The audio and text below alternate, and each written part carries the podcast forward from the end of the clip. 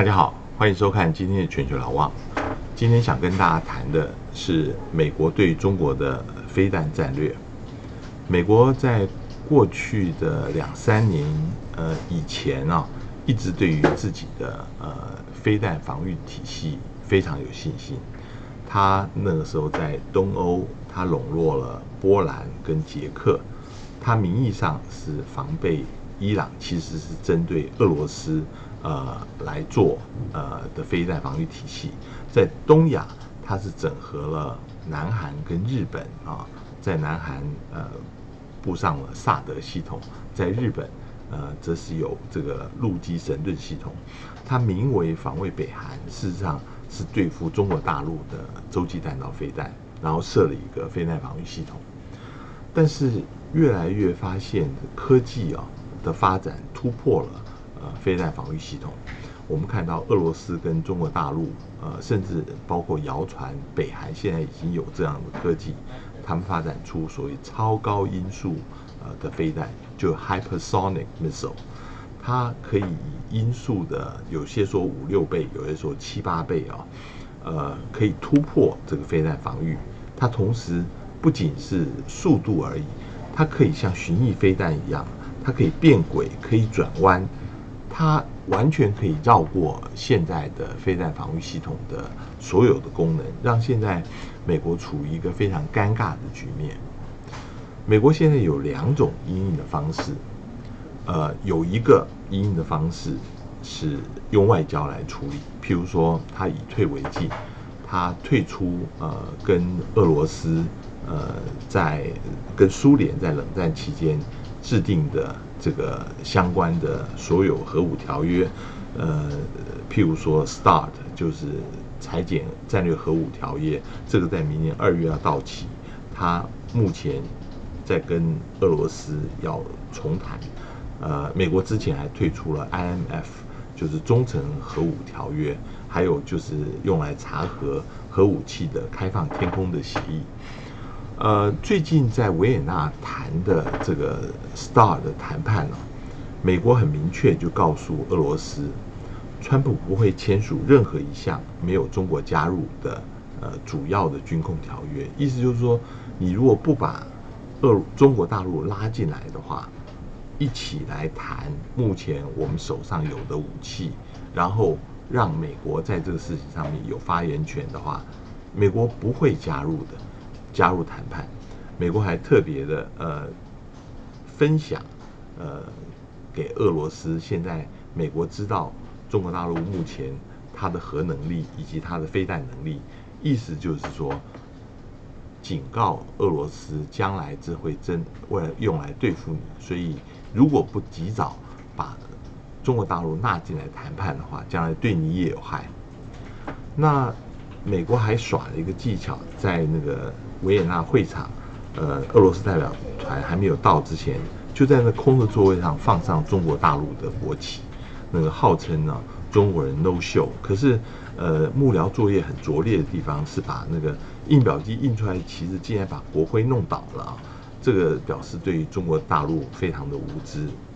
那而且，呃，现在目前对于中国大陆来说，它目前嗯，它只有三百件长城的核武器，跟美国跟俄罗斯各有一千五百件，差别非常的大。对于大陆来讲，他也不愿意加入这整个的呃谈判来受限。那外交部军控司的司长。已经说了，说如果美国你愿意把你的核武器降低到中国的水平，中国明天就会参加。我们刚刚提到，除了外交以外，美国还有另外一个手段，就是军事手段。既然我现在发现我的飞弹防御体系没有办法防御你，我干脆我自己也来搞飞弹。也就是说，过去盾不行了，大家就在矛上面互相来竞争。那甚至要把这个飞弹呢？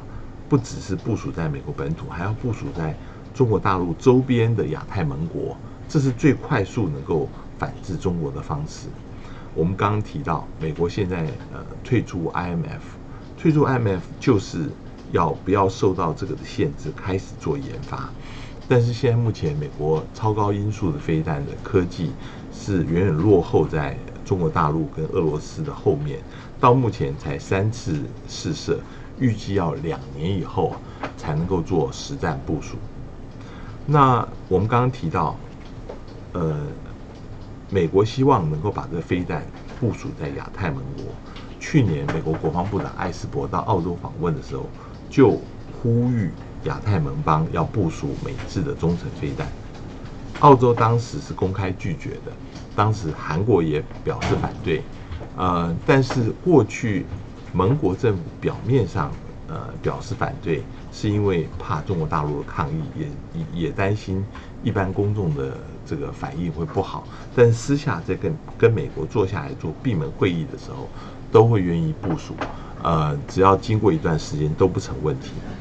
现在我们看到，从去年到现在，这个时间比想象的要更早。呃，澳洲总理莫里森七月一号，呃，他宣布国防战略有重大的改变。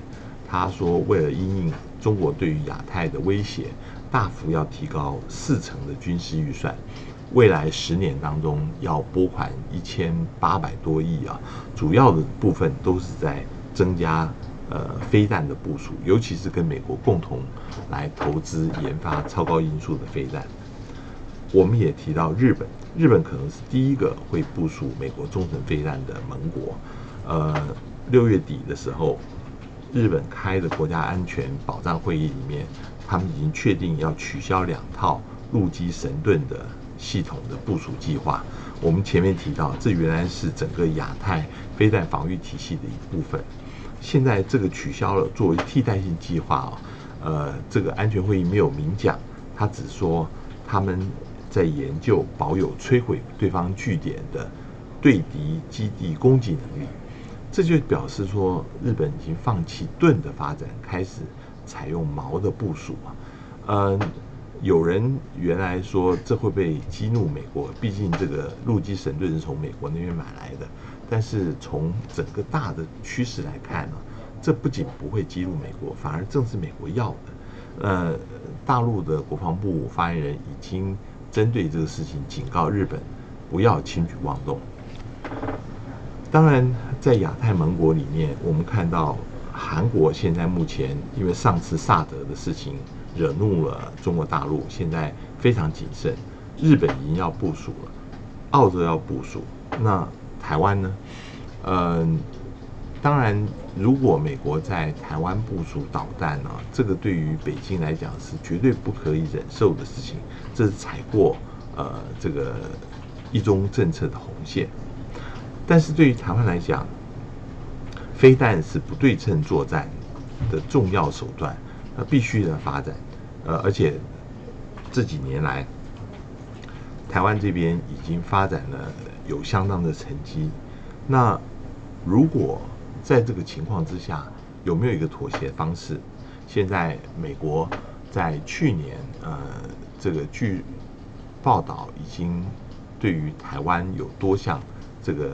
机密的一些呃导控组件来解密了，这个让台湾的飞弹发展有非要性的进步。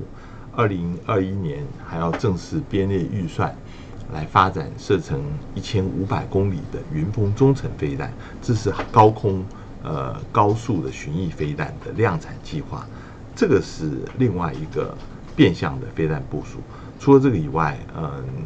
海军，我们的海台湾海军已经在五月啊，准备要跟美国采购十多套所谓暗制机动型鱼叉公路飞弹系统。这个暗制呃鱼叉飞弹，这个不仅是弓箭，同时也会攻呃在对岸的港口以及基地设施，这是非常有效的。虽然美国已经。四十年前就开始采用，但到目前为止，这个还是一个非常有效的方式。这样子的部署，其实让台湾也是处于一个整个美国，呃，它的整个对中国的飞弹部署的一个很重要的一环。但是也同时会让台湾置于一个比以前过去都要更危险的一个境界。这个是一个战略上面必须要做平衡的考虑。今天。谢谢您的收看，我们下次见。